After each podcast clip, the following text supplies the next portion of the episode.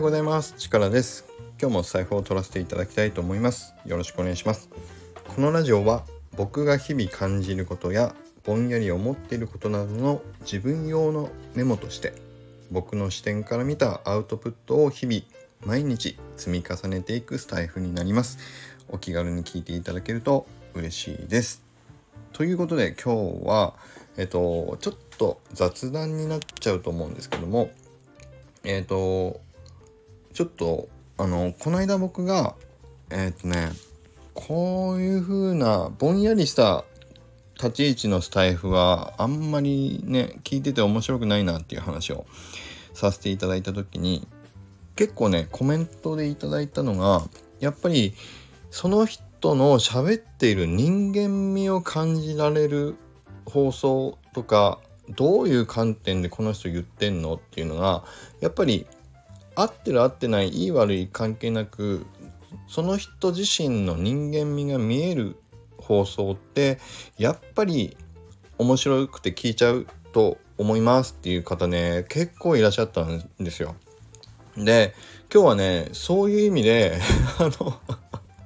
思い出しただけでも僕ね面白くてちょっと笑ってしまう。もう失礼なんだなっちゃうかもしれない。笑ってしまうんだけど最近僕がねいやめちゃくちゃ面白いなって思う人のスタイフがあるので ちょっと今日ねあのすいません。聞いていただいたら申し訳ないんです。バカにしてるわけじゃないんだけども本当に面白いのでちょっと紹介したいんですけどえっとどなたのスタイフかっていうとてりやきクレイジーさんのスタイフです。これ皆さんてりやきクレイジーさんのスタイフって聞いてますか？あのね、てりやきクレイジーさんって X2EDAO で活動されてる方なんだけども、えっと、こう、うさぎの耳のようなアイコンで、前髪がちょろんとね、レインボーみたいな、あの、前髪が、こう、ちょろっと垂れてる、うさぎさんみたいなキャラクターをアイコンにされてる方で、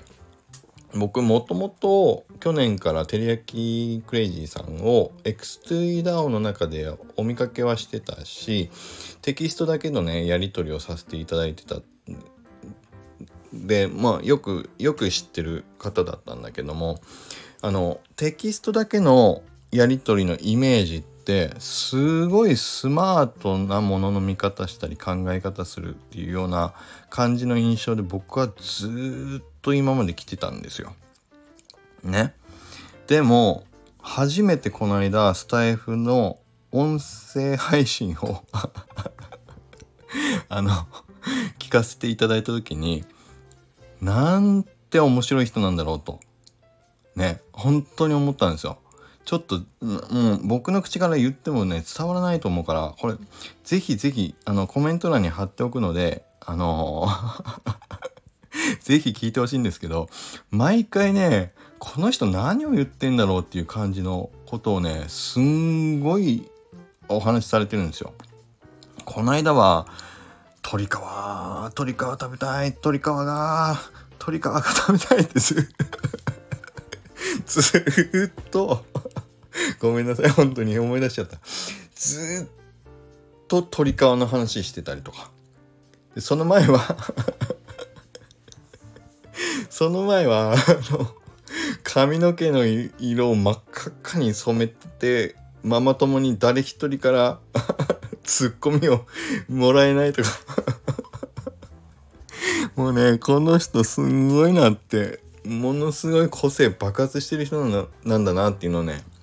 いや本当に思って毎回このてりやきさんのえっ、ー、とね放送回がこうアップされるのは僕もう毎日